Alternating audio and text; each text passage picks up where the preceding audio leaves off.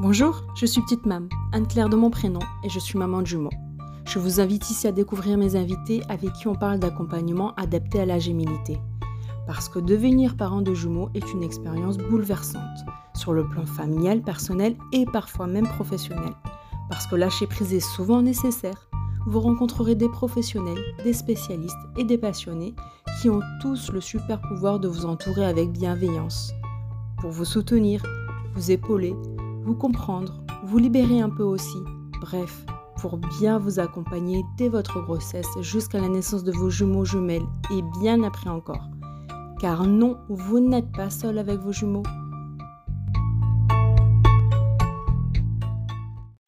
Dans ce nouvel épisode, je vous invite à une discussion profonde autour de la naissance avec Clotilde, accompagnante à la naissance et la parentalité. Clotilde, on l'a su sur Instagram parce qu'elle nous plonge dans la puissante magie de l'enfantement. Maman de quatre enfants dont des jumeaux, elle a cheminé en tant que mère, en tant que femme aussi. Elle a cheminé jusqu'à donner naissance à ses jumeaux en compagnie de son mari, dans la douce chaleur de leur cocon familial. Un accouchement qui a respecté la physiologie de son corps, l'acte d'enfanter et qui a respecté surtout son rôle de mère et sa puissance de femme. Cette naissance l'a transformée, elle l'a transcendée même. Aujourd'hui, elle met son expérience et sa force de femme au service d'autres femmes. Clotilde devient accompagnante à la naissance et la parentalité. Elle a à cœur de guider ces femmes, futures mères, vers un enfantement choisi en pleine connaissance, en pleine conscience et non subi. Clotilde souhaite leur apporter une oreille attentive, un soutien bienveillant, de l'information adaptée afin de les replacer au cœur de l'acte d'enfanter. Faire en sorte qu'elles soient actrices et non spectatrices de la naissance de leurs enfants. À travers son accompagnement, c'est la femme dans toute sa puissance qu'elle met en lumière. Bienvenue dans l'univers de Clotilde, pour qui enfanter est un acte puissant qui devrait avant tout découler de l'intuition de la femme, découler de la connexion entre l'instinct de mère et la confiance en son corps. À travers son accompagnement, Clotilde se bat pour que nos choix de femme et de mère soient respectés et surtout lorsqu'il s'agit de grossesse et d'accouchement de jumeaux. Car toutes les futures mères devraient avoir le choix d'enfanter comme elles le souhaitent et en pleine conscience. Bonne écoute. Bonjour Clotilde. Et bonjour. Comment tu vas? Eh ben, ça va très bien, je te remercie. Et toi? Bah, très bien, comme d'habitude, tu sais, hein. toujours, toujours, tout va bien. Alors, je suis ravie de t'avoir ici euh, pour cet épisode de podcast parce que euh, ben, il y a beaucoup de mamans qui te suivent sur Instagram et euh, par rapport à ton parcours de maman, de, d'accouchement à la maison. Parce que c'est aussi surtout comme ça qu'on te connaît. Mais euh, ce qu'on ne sait peut-être pas encore, c'est que tu es maintenant accompagnante à la naissance et à la parentalité. C'est ça. Donc, c'est ça. Donc, euh, je tenais à te t'inviter ici pour que tu nous racontes un peu tout ça, ton parcours, ce que tu nous proposes maintenant et, et comment tu peux nous accompagner dans, dans cette épreuve. Je vais te laisser te présenter, Clotilde. Alors oui, je vais me présenter rapidement parce qu'effectivement, euh, présenter ma nouvelle activité sans, sans présenter euh, mon histoire, euh, c'est, ce serait pas comprendre tout à fait d'où je viens et qui je suis pour, pour être légitime là-dedans. donc j'ai eu trois grossesses et j'ai eu quatre enfants. Donc trois grossesses totalement différentes. Un premier né par césarienne imposée pour siège, qui a laissé voilà quelques traces sur le plan, même si ça s'est très bien passé, hein, euh, de manière purement médicale, mais ça a laissé quelques traces sur le plan euh, émotionnel et dans le lien avec mon bébé et sur ma propre construction en tant que mère, etc. Donc, euh, cheminement, j'ai pris un virage à 180 avec, avec, mon mari, en fait, pour la naissance de notre deuxième. Donc, on a fait le choix de l'AAD, donc l'accouchement assisté à domicile avec la présence d'une sage-femme. Et euh, bah, ça s'est royalement bien passé. Euh, la sage-femme a été euh, extrêmement bienveillante et elle a vraiment maintenu notre espace, c'est-à-dire qu'elle n'est pas intervenue en fait. Donc on a pu toucher du doigt bah, ce qui était la, comment dire, l'autonomie presque totale. Et c'était juste ah formidable. d'accord, c'est né ici. Voilà, c'est, c'est, ça, ça a commencé à naître de là. Et euh, ben moi déjà pour cette grossesse-là, j'avais eu le besoin beaucoup de, de me nourrir de récits, de, ben, parce que c'est vrai que dans la littérature, en fait, toutes les études qu'on peut trouver, euh, c'est des études qui sont entre guillemets biaisées parce que c'est des études toujours dans le cadre médical. Et puis, euh, ben, on avait quand même envie d'une petite, d'une petite troisième pour le coup, vu qu'on avait déjà deux, deux garçons. Voilà, et puis ben, surprise parce que cette petite troisième est venue accompagnée de son petit frère, du coup, enfin son grand frère pour le coup. Et euh, ben, avant de savoir qu'ils étaient deux, on s'était dit, ben, pour cette troisième grossesse, vu qu'on était sorti du périmètre de la sage-femme, en fait, euh, on s'était dit, ben, vu que ça c'est... Enfin, le jour J, en fait, c'est comme si elle n'était pas là. Donc, on s'était dit, ben, si on sent que c'est OK, si tout, si tout va bien, si on sent qu'on est, qu'on est opérationnel, quoi, ben, on fera ça en amoureux. Et tu, as, tu as pensé ça avant de savoir que c'est des jumeaux ou oui, oui, tout à fait, avant. Et donc, du coup, bah, quand on a appris que c'était des jumeaux, euh, ça a été un petit peu la désillusion totale, on va dire, parce qu'on s'est dit, ouais, aïe, aïe, et puis bon, euh, même si on se berce de confiance, etc., on entend tellement de choses négatives au sujet des, des grossesses gémellaires et des accouchements gémellaires que ben on a été euh, ouais on a eu cette espèce d'euphorie de, de, génial de savoir qu'il y en avait deux mais en même temps euh, d'un coup on s'embarque quoi. On sent que de suite on n'est plus propriétaire de son corps que enfin c'est vraiment un délire sur le plan médical mais ça tu vois il y a des mamans qui le ressentent même avec un unique parce que c'est vrai que même avec un unique on te parle de, de préclampsie de de, de ah, plus avec des jumeaux. Mais c'est vrai qu'avec des uniques aussi euh, il y a des mamans qui le ressentent vraiment comme ça hein. Totalement, totalement, mais voilà, encore plus là, euh, En, ouais, en attendant des jumeaux, ça a été. Euh, voilà, donc tout au long de ma grossesse, j'ai subi vraiment euh, cette pression. J'ai signé je ne sais combien de décharges, etc., pour en arriver à 39 semaines d'aménorrhée, à refuser un déclenchement, bien entendu, à signer une énième décharge pour rentrer chez moi, et puis à accoucher comme une princesse sur mes toilettes avec mon mari. Voilà. C'est ça. Et ça, tu l'as fait parce que tout allait bien. Parce que voilà, ça passait bien, il faut bien le noter pour pas que des mamans pensent que tout est possible.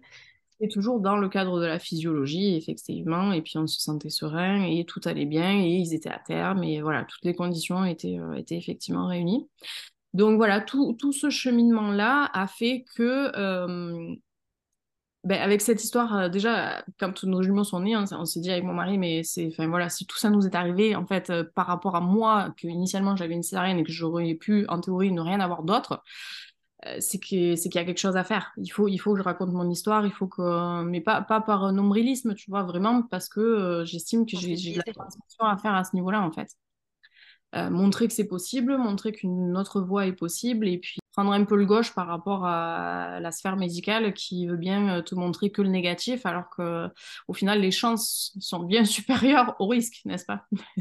Et oui, mais voilà, c'est toujours au chaos, au chaos et voilà, donc j'ai pas mal cheminé par rapport à ça. Et puis, euh, ben moi, j'étais déjà dans le milieu de l'accompagnement, vu que j'étais euh, diététicienne nutritionniste. Mmh mais voilà, il, y avait, il manquait un petit quelque chose. Et puis, bah, depuis que je suis toute gamine, en fait, j'ai toujours rêvé d'être dans l'accompagnement. Comment, je ne savais pas, mais je voulais aider les autres. Voilà. c'est ça, souvent, souvent, ça vient de là. On se dit, je veux faire ça, je ne sais pas comment, mais je veux faire ça. C'est ça. Et puis, au final, euh, bah, de par le cheminement que j'ai eu, moi, autour de ma grossesse gémellaire, autour de mon, de mon enfantement autonome, justement, à la maison des jumeaux, j'ai quand même pas mal euh, euh, bah, repartagé sur mon compte Instagram. Euh, du coup, ben, forcément, je faisais part de, mes partages, de mes, euh, de mes questionnements, de mon histoire, et j'ai eu énormément de retours. Aussi, ouais. Ouais, ouais. j'ai eu énormément de retours positifs. Ils m'ont forcément, en m'abonnant à d'autres comptes, en fait, ben, j'avais de plus en plus de ressources à partager à ce niveau-là. Et euh, j'ai reçu énormément de messages, en fait, euh, de, personnes qui me disent Ouais, mais merci pour ce que tu fais. et puis tous les jours, je reçois des questions Ah, mais je viens d'apprendre que j'ai du jumeau, c'est l'angoisse totale. Les médecins me disent ça, est-ce que si, est-ce que ça, tu vois?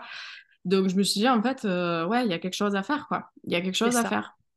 Et en faisant mes recherches, je, me suis rendu compte qu'il y avait, il y avait un vide intersidéral euh, à ce niveau-là. Quoi. Alors, je remercie la médecine d'être présente, effectivement, dans le cadre de la pathologie quand il y a urgence. Mais quand tout va bien, euh, ben, les mamans sont livrées à elles-mêmes, en fait. Elles sont juste un corps qui porte deux bébés, à qui on parle de risque, de risque, de risque, de risque.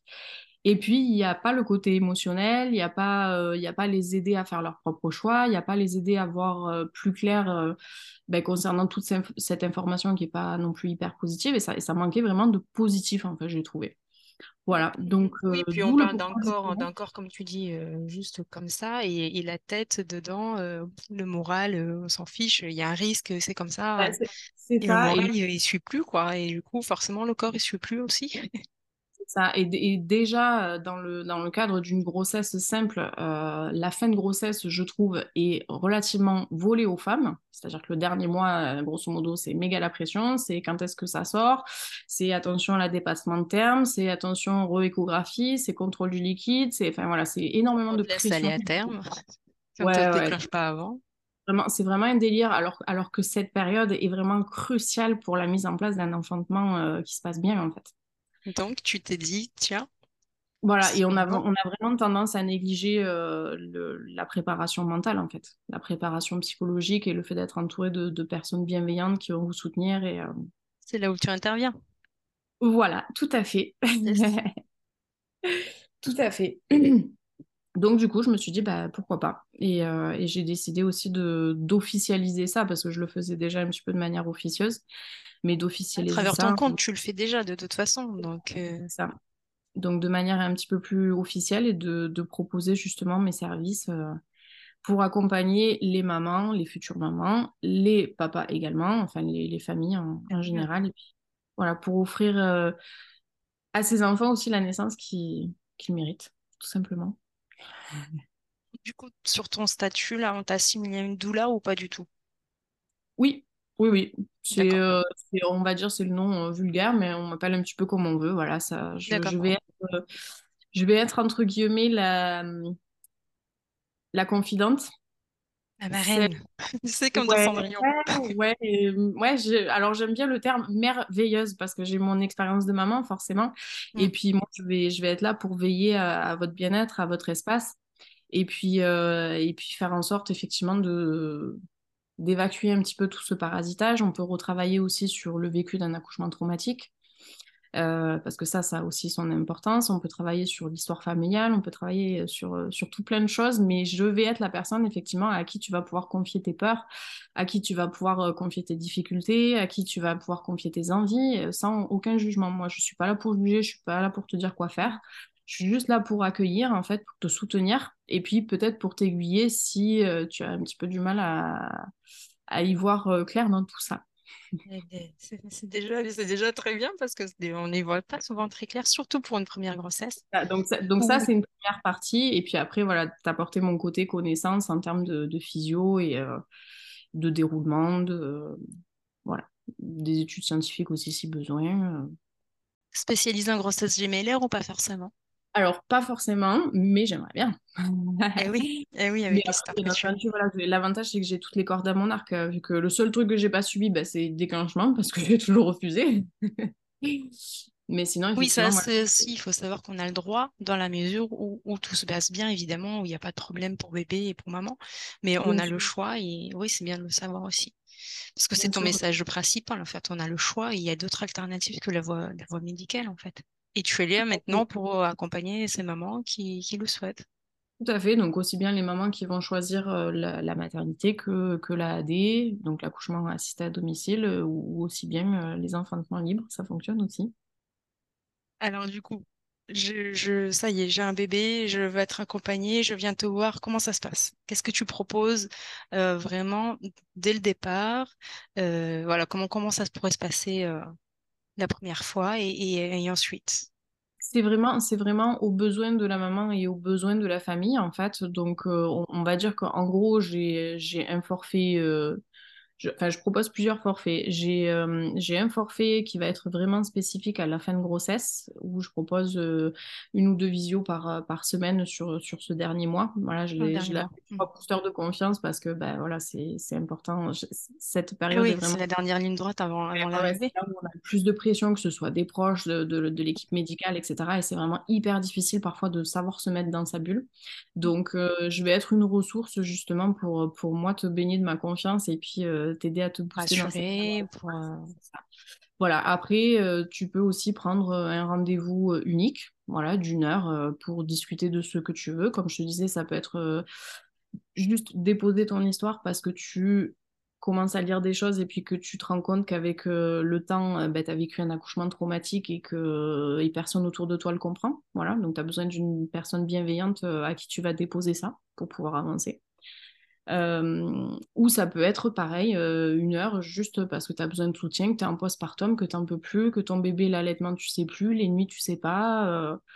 voilà. Tu fais pas de relevailles. Non. Alors, les relevailles, pour ceux qui ne savent pas, c'est une doula qui vient aider la maman dans la garde d'enfants. Je ne me trompe pas. Hein.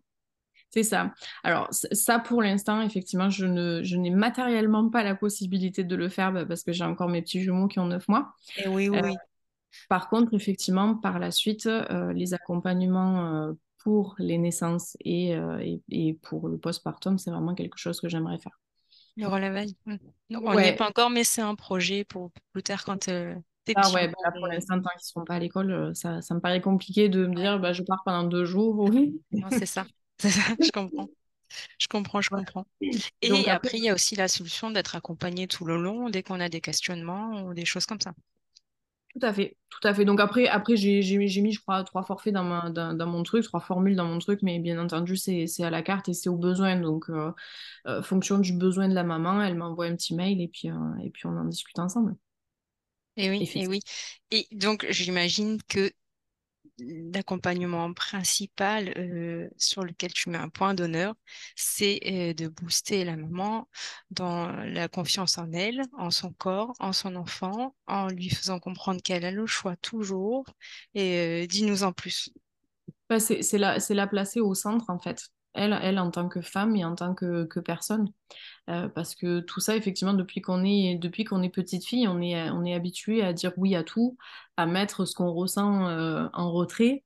Et euh, voilà, de, bah, quand on voit une blouse blanche, on a toujours tendance à se sentir tout petit. Et, donc voilà, c'est vraiment replacer la femme et la future mère au centre, de, de, bah, la rendre souveraine de ce moment, en fait. Et, aider dans ce cheminement-là. Voilà, moi, je ne vais, pas, je vais pas booster sa confiance, non, je vais l'aider à trouver sa propre confiance. C'est différent. Tu vois oui, il a joué son rôle dans, dans, son, dans sa grossesse et son accouchement et sans être que spectatrice de ce qui lui arrive, euh, sans savoir quoi faire. C'est ça, être souveraine de son histoire, tout simplement. Et puis, c'est vrai que bah, la rencontre avec son ou ses bébés, euh, c'est il y a la fameuse euh, euh, la fameuse heure d'or, euh, voilà, la première heure qui est, qui est vraiment cruciale, mais il y a tous ces, tous ces, premières, tous ces premiers instants, et puis c'est vrai que ben, enfantement, tu le, tu le vis pas deux fois, quoi. Et, c'est vraiment déterminant pour la relation mère à l'enfant, pour le postpartum, pour, euh, ben, pour, même sa construction en tant que mère, en fait, et, en tant que femme aussi, parce que prendre un accouchement traumatique et puis prendre un enfantement qui s'est bien passé, la maman, ne serait-ce que sur le plan intime et la relation avec le papa, etc., ça va pas se passer de la même manière après par la suite aussi. Oui, oui, c'est vrai qu'il y a beaucoup de femmes qui, avec une deuxième grossesse, se rendent compte que en fait, euh, le premier accouchement, il n'a pas été soit comme elle voulait, ça elle s'en rend compte, mais il a eu un impact plus important que ce qu'elle pensait en fait sur elle. C'est ça. C'est ça, et puis euh, dans ce cheminement d'AAD ou d'enfantement physio ou d'enfantement complètement libre, euh, on voit beaucoup de femmes justement qui ont vécu un premier accouchement qui a été euh, plus ou moins traumatique en maternité en général, et puis qui en lisant des choses, ben voilà, la parole se libère aussi autour des violences obstétricales, de ce genre de choses, on se rend compte que ben, elles, vont se dire ouais, ben, ce que j'ai vécu en fait c'est pas normal, et c'est là qu'elles vont commencer à s'informer et à cheminer éventuellement s'il y a une deuxième grossesse tu vois. Et là, moi, aujourd'hui, ce que j'aimerais par-dessus tout, c'est que l'information, elle circule de manière beaucoup plus libre et que ce soit pas réservé que euh, à des mamans qui ont déjà vécu un traumatisme avant, tu vois. Oui, Même si nos blessures nous construisent aussi, on est bien d'accord, mais bon, si on peut éviter d'avoir un, sacré traumatisme à ce niveau-là et de l'infliger aussi à son bébé, euh, ce n'est que mieux. Oui, c'est sûr, c'est sûr. Mais bon, dans le cas où c'est déjà vécu, euh, tu peux aussi intervenir et aider cette maman à, faire la paix, du coup? C'est comment ça, ça ah, Ouais, c'est assimilé à un deuil, en fait. Hein. C'est assimilé à un deuil. Il y a, y, a, y, a plusieurs, y a plusieurs stades là-dedans. Il y a, y a de la tristesse, il y a de la colère, il y a de l'incompréhension. Il y a... Voilà, puis petit à petit, c'est faire la paix avec soi-même, c'est se pardonner, en fait, pour pouvoir s'autoriser à avancer vers quelque chose de plus beau par la suite. C'est pas toujours simple parce que c'est vrai qu'en France, on a tendance à normaliser tout ça parce que sous couvert de ben, maman et bébé, vont bien. Euh, voilà, si on n'avait pas fait ça, bébé serait mort. Voilà, ça c'est le discours favori. Donc euh, ben, la maman ne se sent pas légitime dans sa douleur en fait, dans sa douleur euh, psychique, dans sa douleur. c'est genre estime-toi heureuse, au moins tu as envie, c'est ça? Ouais, voilà, c'est ça. Et ça, ça c'est pas normal. Ça aujourd'hui, moi, je, je peux plus entendre ce genre de discours. C'est juste pas possible quoi. Donc, euh, donc effectivement, moi, je vais accueillir et je vais, euh, je vais lui donner sa place, lui permettre d'être légitime dans sa douleur, de pouvoir la déposer sans jugement. Voilà, je ressens ça, je suis comme ça, j'ai vécu ça. Euh, et c'est ça, c'est le genre de choses qui ne sont pas possibles avec une famille qui est souvent dans l'incompréhension et qui a les œillères effectivement de oui, mais si on n'avait pas fait, tout le monde serait mort. Donc, c'est pas, possible quand il y a un accompagnement. Déjà, c'est pas possible avec un, un médecin déjà. Souvent, souvent, il y en a, il y en a certains, mais ils se comptent peut-être sur le doigt d'une main. Mais euh, c'est surtout que oui, il faut avoir aussi cette, ouverture d'esprit de se dire, euh, ben oui, il n'y a pas que le médical en fait, c'est un moment magique et il faut que je le vive pleinement en fait. Il faut pas l'oublier, effectivement. Après, la médecine, je, le redis, hein, mais la médecine est quelque chose de formidable euh, quand il y en a besoin et dans le cadre de la pathologie. Mais effectivement, si tout va bien, euh, bah, il faut savoir s'informer avant pour justement que les protocoles médicaux sous réserve de prévenir les risques pour des questions d'assurance et, euh, de responsabilité ne viennent pas saboter cet accouchement en fait et au final euh, bah, enchaîner une cascade de catastrophes alors que initialement tout se passait bien. C'est ça le plus difficile en fait, c'est qu'en voulant prévenir, ben, on finit par provoquer en fait. Alors que des fois, à laisser faire, il y a plus de bénéfices que d'intervenir. Alors oui, bah du coup, tu, me tends la perche. On va parler physiologie, du coup.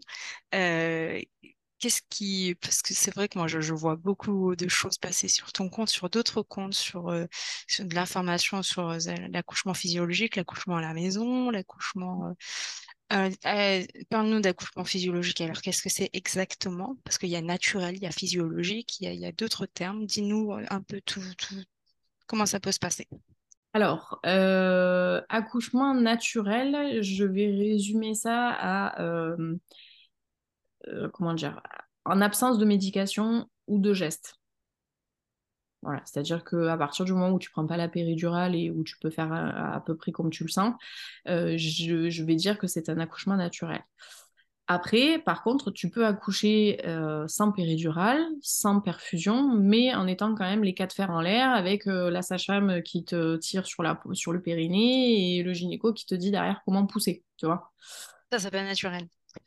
Donc, ben, c'est un accouchement naturel en soi parce qu'il n'y a pas de médication forcément derrière, mais le processus n'est pas respecté. Tu vois, on va te parler, on va te solliciter, on va te dire comment faire, etc. Euh, un enfantement physiologique, ben, tu l'as peut-être vu passer, j'ai fait un post il n'y a pas très longtemps là-dessus. Euh, en fait, c'est ben, comme, euh, ouais, comme une lionne qui mettrait bas dans la savane, en fait. Voilà. C'est un non-sujet, c'est un acte biologique aussi bien que, alors c'est peut-être un peu cavalier ce que je veux dire, mais aussi bien que d'aller déposer ses selles aux toilettes. C'est pareil, voilà. Euh, tout ce dont a besoin d'une mère en, travail, en fait, c'est qu'on lui foute la paix. Ah, c'est de débrancher son néocortex, en fait, pour que justement euh, les, le cerveau reptilien prenne sa, comment dire, euh, prennent, euh, prennent le pas en fait et ne, ne, ne cherchent plus à réfléchir. C'est vraiment de l'instinct, c'est vraiment du ressenti. La maman va se positionner, la maman va aller euh, peut-être s'allonger, puis se réveiller entre les contractions, et puis elle va avoir besoin de grogner, puis de se remettre debout. voilà, c'est tout des c'est toutes des choses qui se font de manière instinctive et à partir du moment où il y a une sollicitation, donc ça peut être de la lumière, ça peut être on lui pose des questions, euh, ça peut être euh, un sentiment d'insécurité, euh, ben à ce moment-là, il y a d'autres hormones qui se mettent en jeu comme le cortisol, comme l'adrénaline et ça c'est ça, ça, va venir interférer en fait avec avec l'ouverture du col, avec l'avancée du travail, avec, avec la gestion de la douleur aussi parce que s'il y a adrénaline, s'il y a cortisol, il y a stress. Donc la maman ne va pas euh, sécréter les endorphines qui sont nécessaires à la gestion des contractions et pour euh, bah, peu ressentir de douleur. Donc voilà, il y a tout ça qui euh, il y a tout ça qui est chamboulé. Donc un accouchement physiologique, effectivement, un enfantement dans la physiologie, c'est une femme qui va enfanter euh, comme elle le sent et sans personne pour lui casser les pieds. Avec l'instinct, euh, l'instinct tout naturellement, qui est souvent pour entraver quand on est en milieu hospitalier ou en clinique ou même en, maison de naissance ou ben, alors je en milieu hospitalier ou en maison de naissance, on peut tendre vers la physiologie on peut avoir un accouchement naturel, mais c'est impossible d'avoir un accouchement physiologique parce que de toute façon, à partir du moment où tu as attaqué un travail, où tu sors de chez toi, à partir du moment où tu as cette sollicitation du cerveau, déjà, tu n'es plus dans la physiologie. Voilà. Mais tu couché dans ta voiture, alors c'est physiologique quand même. Ben oui et non, parce que tu as quand même euh, dû prendre ta voiture pour aller ailleurs. La physiologie, c'est rester là où je me sens bien, c'est m'écouter à 100%, c'est... Euh, voilà. Donc à partir du moment où déjà une femme, on la fait sortir de chez elle, déjà on sort de la physiologie, parce que ça, ça va créer déjà euh, du stress. Changement. Voilà, du stress. Ça va créer déjà du stress. Alors, il y a des mamans qui arrivent à passer dessus de ça, et c'est formidable, heureusement. Mais déjà, ça met un petit caillou dans l'engrenage. Après, tu arrives à la maternité. Là, on va te demander ta carte vitale, on va te demander qui tu es, si tu as fait ton projet de naissance, on va te poser 12 000 questions. Donc là, déjà, c'est pareil. Allez, si tu as la péridurale ou pas.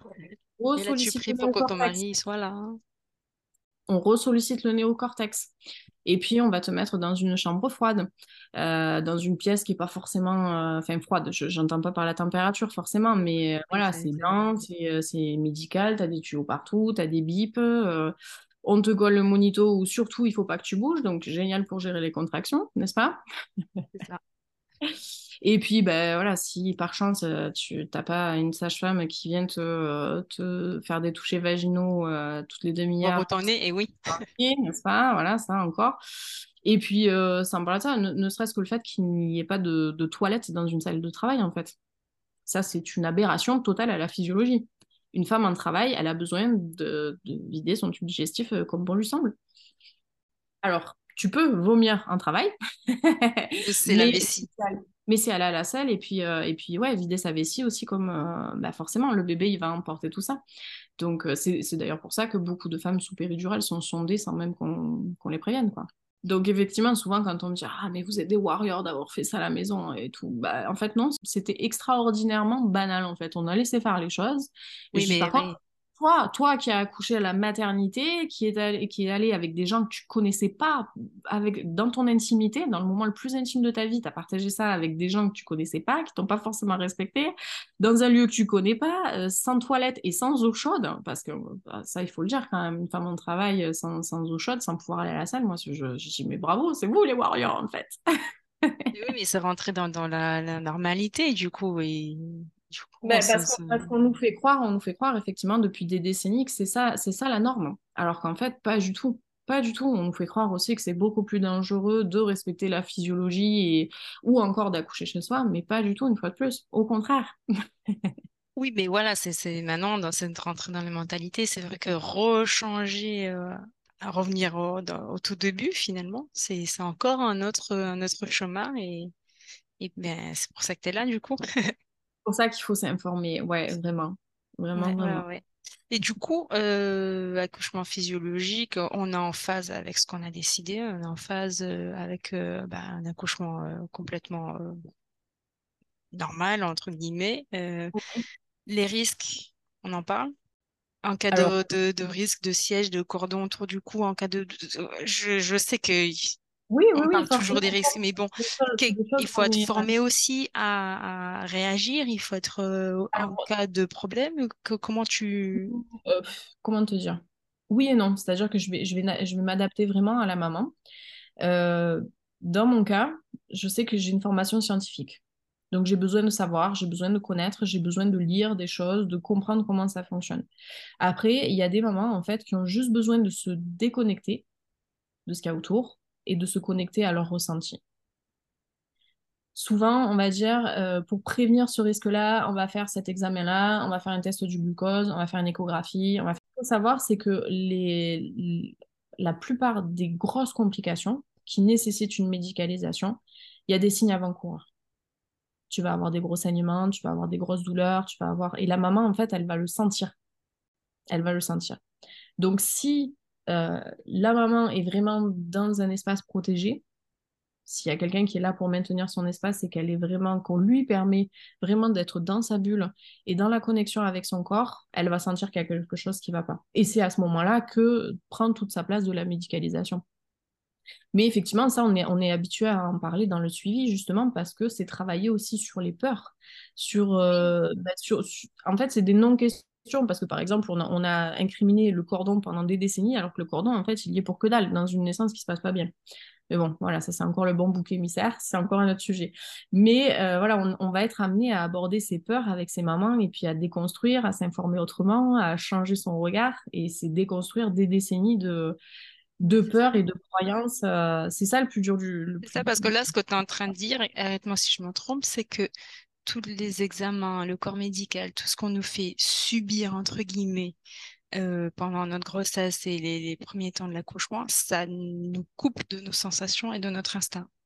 Ben oui, parce que le, alors quand on te parle de monito, quand on te parle de dilatation, euh, voilà, de, dilatation du col, euh, ou qu'on te dit ben non là ça pousse pas, c'est pas le moment, le bébé est pas engagé, ou alors là allez-y, vous êtes à dilatation complète poussée, c'est dire à sa maman, à cette maman indirectement, ben nous, sachant corps médical, on sait mieux que toi les sensations que tu as sur ton corps. Donc, eh, voilà, inconsciemment, ça envoie ce message-là à la maman. Et inconsciemment, ben, ça la rend pas légitime dans ce qu'elle ressent et dans donc, donc forcément, forcément dans la confiance en, ses capacités, tout simplement. bien sûr, donc forcément que ça, ça, ça aura aussi un impact considérable sur, sur son postpartum aussi, forcément. Et sur sa vie de femme aussi, parce qu'on va lui dire, ben non, t'es pas légitime dans ce que tu ressens. Nous, on sait mieux ce que tu ressens que toi-même. Maman qui dit non mais là ça pousse, je vous dis que là je vais accoucher, là je vais mais non madame vous n'êtes pas encore à dilatation complète, vous étiez assise quand je vous ai contrôlé il y a cinq minutes. et ça. puis il dit pas que. Mais je vous dis que voilà puis deux minutes après il y a le bébé qui, qui est par terre quoi, fait par terre. Oui ou le, je vous dis que j'ai mal mais non vous êtes douillette, je vous dis que j'ai mal, non vous êtes douillette, ben non il y, a vraiment un problème, non non non tout va bien tout va bien puis au final il y a un problème. Si tout va bien ou à l'inverse, s'il y a quelque chose qui cloche, en général, une maman qui est vraiment centrée sur son ressenti, elle, elle le sait. Elle le sait. Elle le sait si son bébé va bien, si son bébé, si son bébé va pas bien. Et justement, l'enjeu euh, de que ça se passe bien pendant l'enfantement, de se, de se recentrer, c'est déjà d'apprendre à le faire durant sa grossesse. Et même parfois avant. avant de tomber enceinte. C'est ça, d'apprendre à se recentrer, à se, à se connecter à son corps, à, à apprendre, à prendre des sensations aussi. Ouais, tout à fait. Mm, tout à mm, fait. Mm c'est un grand travail en fait sur, euh, sur soi, mais c'est censé être euh, inconscient tout ça, alors qu'en fait là on en fait un sujet qui ne devrait pas en être un, c'est ce que tu dis en fait. Bah, en fait, la, sujet de, enfin, la naissance devrait être un non-sujet parce que ça devrait être aussi simple que bon, allez, je vais déposer ce que j'ai à déposer et puis je laisse faire euh, et puis ça, ça va bien, tu vois. Mais effectivement, de nos jours, on a, on a tellement de, de croyances limitantes et on, a, on, s'est tellement construit autour. Bah, il n'y a qu'à voir déjà la tête d'un accouchement dans un film. Hein.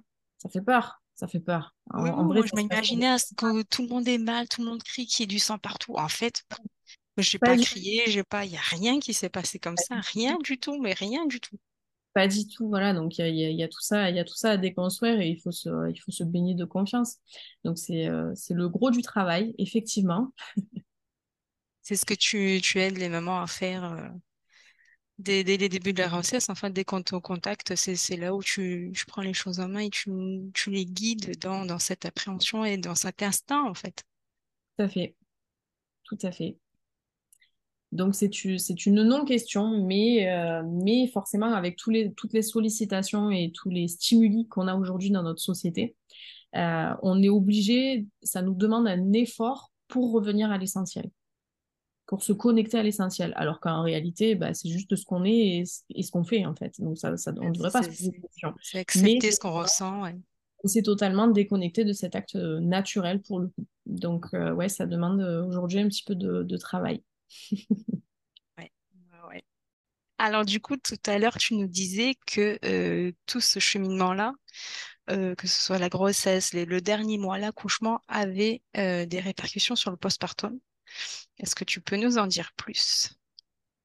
Alors, euh, déjà, bah, sur le plan physique, déjà, pour commencer, c'est-à-dire qu'une euh, maman qui a eu un enfantement euh, libre et bah, sur le plan physique, elle va forcément avoir moins de séquelles, entre guillemets, qu'une maman qui a poussé pendant des heures ou à qui on a fait des choses, enfin voilà. Elle récupère plus facilement. Bah, bien sûr, au niveau des déchirures, au niveau de, au niveau de tout ça. Même si elle est euh, déchirée, euh, c'est moins. Hein. Alors, si la physiologie est respectée, euh, il faut savoir qu'il y a très peu de déchirures. D'accord. S'il y en a, en général, elles sont superficielles. Voilà. Et avec du repos, avec un peu d'argile ou, ou, des choses simples et naturelles, ça cicatrise. Tu sauras nous conseiller en temps voulu? Aussi. Voilà, donc euh, déjà sur le, sur le plan physique, et puis euh, bah, c'est une maman en général qui va être bien entourée. Donc euh, elle va avoir des ressources nécessaires pour juste se reposer et avoir à se concentrer sur son, sur son bébé et sur, sur elle, en fait. Voilà, ça c'est hyper important. Euh, et puis après, toute, toute la sphère euh, psychologique, bien entendu. Une maman qui s'est sentie euh, légitime dans ce rôle-là, légitime dans ce moment-là, qui a été à 100% actrice, qui a été connectée à ses sensations, ben, elle va savoir déceler justement ce qu'elle ressent, ce qu'elle ressent pas, si c'est si bon, si c'est pas bon, tu vois, sur, sur la suite aussi. ça va lui permettre aussi de, de mieux lire, entre guillemets, son enfant. Euh, quand, on te dit durant la grossesse, ben non, vous ressentez pas ça, ou quand euh, pendant l'accouchement, ben si, euh, c'est ça que vous avez, ou là, non, vous avez un mauvais ressenti, ben, quel message ça t'envoie par la suite, tu vois, sur justement, ben après, comment, comment je fais pour comprendre mon bébé? Alors que moi-même, on m'a dit que je ne comprenais pas moi-même, tu vois? Ouais, c'est vrai. Ça, ça paraît... C'est bête, hein, ce que je te dis, hein. ça paraît... Non, ça fait sens. Bah, c'est évident, en fait. Ouais, c'est, oui, mais en le formulant, évidemment, euh, oui, c'est évident, mais Tout à fait. ça va sans dire, mais ça va mieux en le disant. C'est ça, c'est revenir au bon sens, effectivement. Et puis, même si on respecte la physiologie, il y a des enfantements qui sont plus ou moins difficiles que d'autres. Euh, ça, c'est un fait. Hein. Je ne vais pas dire que c'est en claquant des doigts qu'on accouche quand même euh, quand on est chez soi et respecté, tu vois. Mais euh, effectivement, quand on s'est préparé à tout ça, quand on a favorisé tout ça, c'est une c'est un rétablissement qui se fait de manière beaucoup plus facile quand on a mis en place aussi l'alimentation, quand voilà, c'est un tout. Hein. c'est un tout. C'est un tout. Et bien entendu, ça va jouer sur le lien d'attachement entre la maman et son bébé, sur cette, notamment ces, ces, premières heures qui sont absolument cruciales et dans lesquelles il faut euh, absolument préserver ce qui se passe, c'est-à-dire ne pas intervenir, ne pas leur parler, ne pas... Enfin, voilà, c'est vraiment maman et bébé. Tu racontes un petit peu dans ton premier, euh, premier accouchement, hein en césarienne, euh, c'est un peu ce qui t'est... Ah bah là, c'est totalement, totalement ce qui a été, ce qui a été bafoué en fait, en maternité et en structure, ils n'ont aucune idée de ce qu'est la physiologie. Ils n'ont, ils n'ont même jamais vu un accouchement physiologique pour les trois quarts. C'est aberrant quand tu penses. Ben ouais, ça paraît, ça paraît aberrant, mais euh, le cursus des, sages-femmes te disent à l'école, ils ne voient pas ça. Donc forcément, quand tu vois une maman qui dit Ah ben moi j'arrive, je vais accoucher à quatre pattes et je veux que personne m'enquiquine, ben ils sont bien embêtés, quoi. Tu vois? Puis ils sont, formés, ils sont formés à intervenir, donc forcément ça les, ça les déstabilise. Bon, enfin bon, bref. Euh, voilà, donc tout ça pour dire qu'effectivement, ces, ces premières minutes sont absolument cruciales sur le lien d'attachement que tu vas avoir avec ton bébé. Et effectivement, pour faire le parallèle avec mon histoire, ben, c'est un moment qui nous a été volé avec mon premier fils. Et je, aujourd'hui, j'en parle avec bienveillance et assez librement et peu de culpabilité, mais euh, pendant de nombreuses années, j'ai beaucoup, beaucoup culpabilisé de ça parce que je n'ai pas reconnu mon bébé au début. Bah, voilà, j'étais en salle de réveil, on m'a placé un enfant euh, à côté de moi dans la couveuse que je ne reconnaissais pas. Ah oui, parce que euh, pas les premières, premières secondes et une minute, quoi. Voilà, alors que j'étais pas endormie. Enfin, je veux dire, c'est une césarienne programmée, donc euh, le papa était là avec moi. Enfin, c'était tout nickel sur le plan, euh, sur le plan médical, mais euh, voilà, c'est des premières minutes qu'il n'y a pas eu. la mise en place de l'allaitement, du coup, a été compliquée. Alors ça, c'est pareil, ça a été une, grosse déconstruction par la suite pour moi parce que moi, j'ai été éduquée dans ce truc de la naissance, l'accouchement, la grossesse, l'allaitement, c'est quelque chose de naturel, donc ça doit forcément bien se passer, tu vois. Mais là, du coup, voilà. Mais là, forcément, il y a eu le petit caillou, le petit engrenage dans le truc qui a fait que ben, tout le reste a été beaucoup plus difficile. Euh, l'allaitement, la mise en place a été difficile. Le, lien avec mon bébé n'a pas toujours été simple. Et encore aujourd'hui, mon fils a 10 ans, euh, on est encore en train de se réparer. Donc, moi, ça m'a construit en tant que mère. Il y a vraiment que à la naissance de mon premier enfant où j'ai commencé à trouver ma place en tant que mère auprès de mon premier fils aussi. Tu vois? C'est voilà, j'étais enfin légitime dans ce rôle de mère. Alors que bon, j'ai toujours assumé mon rôle de mère, on hein, va pas se mentir, hein, ça, ça a changé. mais, dans ma, dans ma relation à lui, dans, dans ma manière d'appréhender ses émotions aussi, voilà, puis lui, lui ça l'a impacté, mais je, je, vois la différence entre tous mes enfants qui ont eu des naissances différentes. Ça n'a rien à voir. Ça n'a rien à voir. Donc forcément, il a été impacté par, euh, par cette non-contrainte à la naissance, par euh, ce lien qui n'a pas été. Et c'est vrai que c'est... Euh, alors comment, comment qualifier ça? On a, on a une espèce d'amour répulsif avec mon fils. Je ne sais, pas, je sais pas comment qualifier ça, mais il, il est attaché à moi, je le sais, il va me dire qu'il m'aime et il commence à peine à me faire des câlins à 10 ans, tu vois. Mais il a toujours eu ce truc de euh, non, je me, enfin voilà, me fais pas de câlins, me fais pas de bisous euh, devant l'école, faut pas que je l'embrasse, euh, tu vois. C'est alors bon, certaines diront que c'est d'autres enfants que c'est pareil, mais ça c'est depuis tout petit en fait. Il supporte pas qu'on le qu'on le prenne dans les bras, il supporte pas, tu vois. Et à côté de ça, c'est un enfant qui crie j'existe à chaque seconde, qui a besoin d'énormément de reconnaissance. et c'est des traits de caractère en fait qui se retrouvent beaucoup chez les enfants qui sont nés par césarienne et qui n'ont pas vécu la fameuse contrainte du passage dans les mmh. voies naturelles de maman aussi. C'est vrai que souvent on dit que la manière dont tu nais va, définir un petit peu ton, en tout cas ton, ta sensibilité. Mais bien sûr. Pas ta personnalité, mais au moins ta sensibilité à, beaucoup de choses. Totalement, totalement. Et puis c'est vrai que une fois de plus, les études qui sont faites sur le sujet, sur le déclenchement, sur les césariennes, sur les choses comme ça, c'est des études qui sont faites à court terme. Mais sur le long terme, on n'a aucune idée encore de l'impact effectivement sur, euh, sur le côté émotionnel. Sur, euh, bah j'en discute beaucoup avec euh, mon ostéopathe aussi qui se, qui se forme régulièrement à, ces choses et qui explique que notamment quand l'accouchement s'est pas bien passé ou, ou qu'il n'a pas été par voie basse, il y a un certain nombre de réflexes primitifs qui ne sont pas intégrés. Donc on se retrouve en fait avec euh, des enfants qui ont des réflexes de moraux euh, exacerbés mmh. euh, et, plus tard, à l'âge adulte, ça va aussi. alors j'ai pas forcément les termes techniques, tu vois, mais ça va, ça va faire que ton système nerveux ne va pas forcément réagir normalement entre guillemets face à une situation délicate ou voilà tu, quand tu vas être en situation la, réaction adaptée au stimuli dire, tu vas avoir euh, des émo tu vas avoir des difficultés à gérer tes émotions, tu vas voilà, ben, tout ça c'est directement lié à la naissance. Voilà, mais on en a ça impact sur le postpartum et bien après encore du coup. Tout à, fait, tout à fait. Et puis voilà, donc pour en revenir au postpartum immédiat, ben, ça va être aussi sur, euh, sur la mise en place de l'allaitement, sur le sommeil, sur la compréhension de, de son bébé aussi. Voilà, tout ça, ça a un impact direct. Et puis, bien entendu, sur l'état émotionnel de la maman, ça, c'est primordial. Sur, euh, sur le, bah, pour pas la citer, la, la fameuse dépression postpartum. Mmh. Euh, tout ça, tout ça c'est grandement, grandement précipité par ces premières minutes qui sont volées et puis par euh, ces multiples injections d'hormones de synthèse aussi qui, bah, qui, font, qui prennent la place des hormones naturelles de notre corps, en fait. Donc, tout ça, par la suite, bah, ça, ça, met, ça met sacrément le bazar dans tout ça. Alors, est-ce qu'il y a justement, euh, y a des cas où l'accouchement physiologique n'est pas conseillé du tout? Euh, alors, oui, il y en a toujours.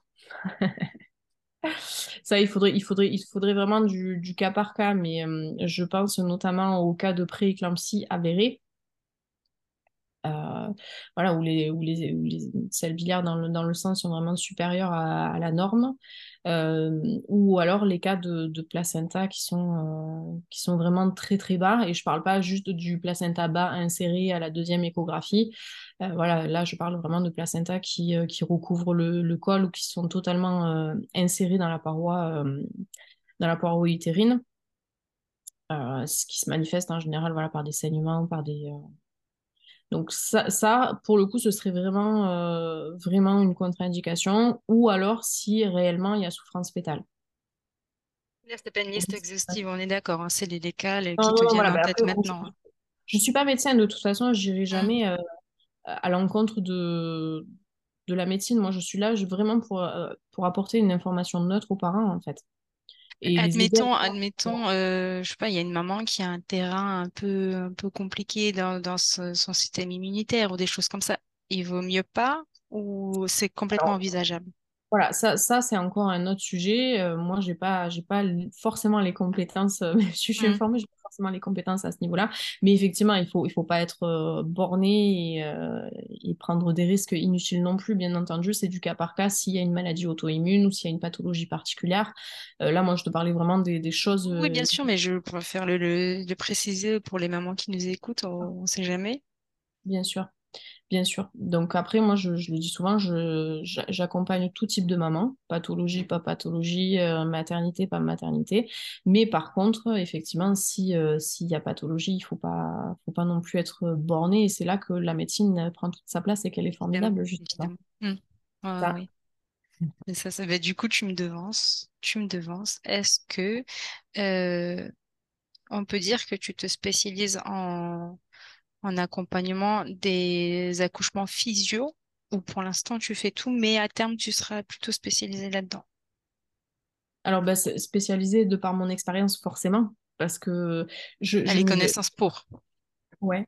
Je ne vais pas. Je ne vais pas faire partie de ces doulas qui, euh, qui vont dire euh, amène à tout, oui, euh, la péridurale, si c'est ce que tu souhaites, c'est bien, etc. Après, je, moi, je n'interfère pas sur les choix de la personne, mais mon rôle, c'est d'apporter une, une, comment dire, une information euh, juste. Et forcément, la, la péridurale, c'est pas ce qu'il y a de mieux du tout pour la physiologie. Donc, je vais pas te dire oui alors que euh, les études et la science prouvent que Donc oui, voilà, je vais pas, je vais pas encourager. Moi, mon rôle, ça va être de dire ce qui est le mieux sur le plan physiologique.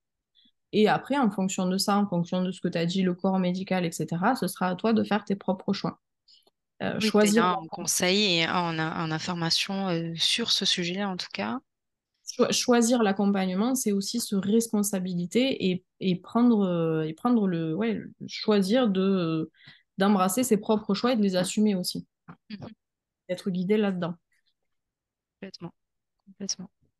En fonction de, bah, de la situation aussi. Donc, En fonction de la situation, voilà. Et puis, comme je le dis souvent aussi, il n'y a pas une, une manière, une seule manière d'accoucher, il n'y a pas une seule manière d'enfanter, il n'y a pas un lieu unique, il y a, y a autant d'histoires qu'il y a de mamans et de bébés. Donc, à chacun, chacun après de trouver, euh, de trouver sa voie. C'est vrai, c'est vrai. Alors, je disais euh, quelque chose la, dernière fois sur la mort à la naissance. Oui. Ou euh, une maman qui avait accouché physiologiquement, donc chez elle, sans assistance, comme elle l'a souhaité, parce que tout allait bien. Et malheureusement, bah, le bébé je ne sais plus pour quelle raison d'ailleurs, est mort à la naissance.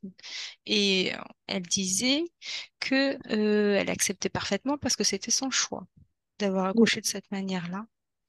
Est-ce que tu peux, tu veux commenter? Parce que moi, ça m'a, ça m'a, ça m'a, ça m'a un peu euh, bouleversée, mais je me suis dit, waouh, quand même, c'est, c'est, c'est fort, ça, c'est on va partir un petit peu plus loin, mais c'est vrai que je pense que l'hypermédicalisation autour des naissances, euh, c'est aussi dans notre inconscient collectif par rapport à la mort, si tu veux. En, France, et d'ailleurs, on, retouche le sujet avec tout ce qui a touché autour du Covid. Hein. On, a, tout fait en, dépit du bon sens parce que justement, on avait peur de mourir et que d'un seul coup, on s'est rendu compte que euh, on n'était pas invincible euh, et tout va tourner autour de ça, je pense. Et effectivement, quand tu fais le choix en conscience d'enfanter à domicile, tu c'est être parfaitement à l'aise avec euh, la mort aussi. Tout, est dualité dans la vie. C'est-à-dire que le risque zéro n'existe pas à la maison, mais il faut savoir que le risque zéro n'existe pas à la maternité non plus. Sauf que peut-être à la maternité, c'est plus confortable pour l'entourage et pour le collectif parce qu'il y a un responsable. Ça s'est mal passé parce que si ou parce que ça. Tu vois, on, on prend sa responsabilité et on la donne au corps médical. Alors qu'effectivement, quand ça se passe à la maison, ben, c'est, on, est responsable de, de ce qui se passe. Mais effectivement, on n'est pas à la Et oui, et oui. C'est-à-dire que, en fait, dans le processus de, de, de l'accouchement à la maison, il y a aussi cette euh, phase où on doit faire la paix avec la mort, en fait. Ouais, embrasser la vie, tout simplement. Oui, mais c'est vrai que forcément, dans toute situation, en tant qu'humain, on fait forcément attention à et si, tu vois? Donc, il y a aussi cette, ce côté-là qui te dit, bah, ok, mais et si? Donc, en fait, tu dois déjà te préparer, enfin, pas à ce que ça arrive, mais au moins à te dire, bah, c'est possible et si ça arrive, bah, je, Ok, je suis ok avec ça. C'est un travail aussi à faire sur ça. Il ne s'agit pas que d'accoucher à la maison. Je pense qu'il y a plein de choses à, prendre en compte, non? Tout à fait. Bah, c'est... Après, je, je pense que si, si on n'est pas régi par la peur et qu'on est baigné dans la confiance, justement, euh, ça, ça se passera forcément bien. Et après, Oui. justement, euh, alors pour, pour en avoir euh, discuté aussi avec des, des mamans qui avaient perdu des bébés de, de cette manière-là, euh, elles fait aussi parce qu'elles ont été à 100% respectées dans ce moment-là aussi. C'est-à-dire qu'elles savaient pertinemment que si ça avait eu lieu en maternité, euh, voilà, c'est peut-être un bébé qui aurait été réanimé, euh, ça aurait été dans une situation de stress extrême, euh, ils auraient été séparés parce que le bébé euh, aurait été emporté, elle, autant l'hémorragie de la délivrance, bim, bam, boum, ça aurait été, tu vois. Alors que, effectivement, ces mamans qui ont perdu un enfant à la naissance chez elles, ou à l'inverse, qui ont fait le choix de mettre au monde leur enfant euh, décédé chez elles, elles ont été totalement respectées et ça a été entre guillemets un beau moment parce qu'ils ont pu accueillir cet enfant-là qui a été, qui n'est plus mais qui a été en famille, respecté. Euh, chacun a pu manifester ses émotions, chacun a pu pleurer, chacun a pu rire, chacun a pu admirer, a pu euh, câliner. Voilà, donc effectivement, ouais, ça fait partie, ça fait partie des choses qu'on peut aborder. Donc, au final, euh, ça fait partie du, du jeu, entre guillemets, comme euh, à la maternité. Et euh, le meilleur moyen, c'est de, de s'entourer de positifs, parce que finalement, c'est ça que tu nous dis depuis le début, c'est de s'entourer de positifs et de, de, de garder confiance en soi. tout à fait. Le risque zéro n'existe nulle part. Après, à moi de savoir, effectivement, est-ce que je veux choisir de prévenir ce risque, quitte à avoir bien des complications derrière, ou est-ce que je fais le choix de privilégier les chances, au contraire, et, euh, et d'embrasser pleinement ce qui va se passer euh, en restant confiante. Et en étant, et en étant connectée à mon ressenti, parce que c'est-à-dire qu'en cours de travail, si jamais je sens qu'effectivement il y a quelque chose qui ne va pas, ben, euh, rien ne m'empêche de m'orienter vers, vers, vers la maternité ou d'appeler une assistance. Oui. Oui, oui, c'est vrai que c'est pas parce qu'on nous plonge là-dedans qu'on doit aller jusqu'au bout alors qu'il y a peut-être un problème. Oui, C'est effectivement. ça, c'est ça. Pour la naissance mes jumeaux, tu vois, je m'étais, euh, on, on s'était dit, voilà, je, je savais que j'étais bien là, que j'avais envie de rester là, mais euh, j'avais dit à mon mari, charge quand même la voiture parce que je sais pas, autant euh, quand ça se déclenche le jour J, je te dis, ben non, là, ça va pas du tout, on y va, tu vois. Je, voilà, et, c'est ça qui est beau dans le cheminement vers l'enfantement, c'est que aujourd'hui, on a tendance à tout vouloir anticiper, à tout vouloir prévoir, mais c'est aussi accepter, de laisser la place à l'inconnu parce que, effectivement, à l'instant T, tu ne sais pas comment tu vas réagir, tu ne sais pas de quoi tu vas avoir besoin. Alors, quand je te dis besoin, c'est pas le cerveau, c'est besoin instinctivement. C'est aussi laisser la voie, laisser l'espace. Et j'ai une doula qui m'avait dit à l'époque, euh, pendant que j'attendais mon deuxième, je crois, la meilleure euh, manière d'enfanter, euh, c'est justement de ne, ne pas trop se projeter parce que bah, il n'y a pas d'enfantement idéal et que, et que autant tu as prévu d'accoucher à la maternité, comme autant que tu, te dis, bah non, en fait, hors de question, je bouge pas de chez moi le jour J. C'est ça. Du coup, si on veut du positif, du, de la physio, euh, des conseils pour euh, avoir les bonnes clés, surtout pour avoir un choix éclairé, Mhm. c'est chez toi qu'on vient. On t'appelle, on te dit Clotilde, s'il te plaît, j'ai besoin de ça. Dis-moi un peu où on en est, qu'est-ce qu'on fait, comment je peux réagir. C'est ça, voilà. Donc, comme je te disais, ça peut être une, une relecture euh, d'enfantement, ça peut être euh, un travail sur la confiance en soi hors grossesse aussi, parce que j'accompagne aussi les, femmes. Moi, je ne l'ai pas précisé parce que je ne communique pas là-dessus, mais euh, ça peut être aussi ça. Ça peut être des rendez-vous de fin de grossesse, ça peut être des rendez-vous en cours de grossesse, ça peut être aussi en postpartum ou après aussi dans la parentalité. Oui, on n'en a pas parlé de la parentalité, effectivement.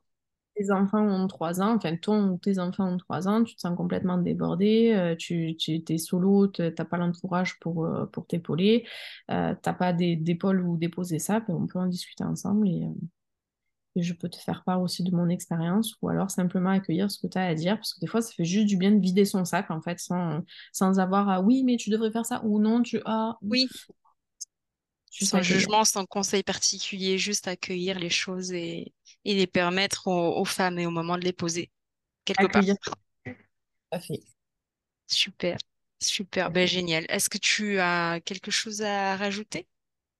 Tu veux nous dire un message particulier, quelque chose à, qu'on n'aurait pas dit et que tu voudrais mettre en avant? Il faut, il faut pas hésiter, il faut oser. on peut poser des questions sans forcément aller plus loin derrière aussi.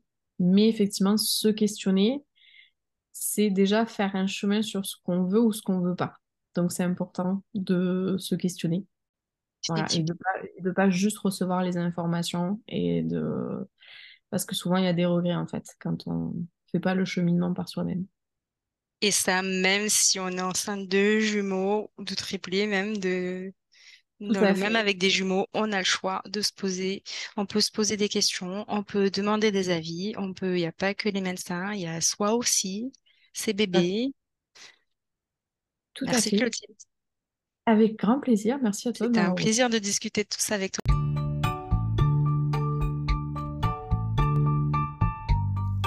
Voilà, cet épisode prend fin. J'espère qu'il vous a plu, vous a ouvert de nouvelles perspectives ou qu'il vous a permis de prendre conscience des divers accompagnements, parfois hors du commun, qui fourmillent autour de vous. A très bientôt pour de nouvelles petites consultes d'experts.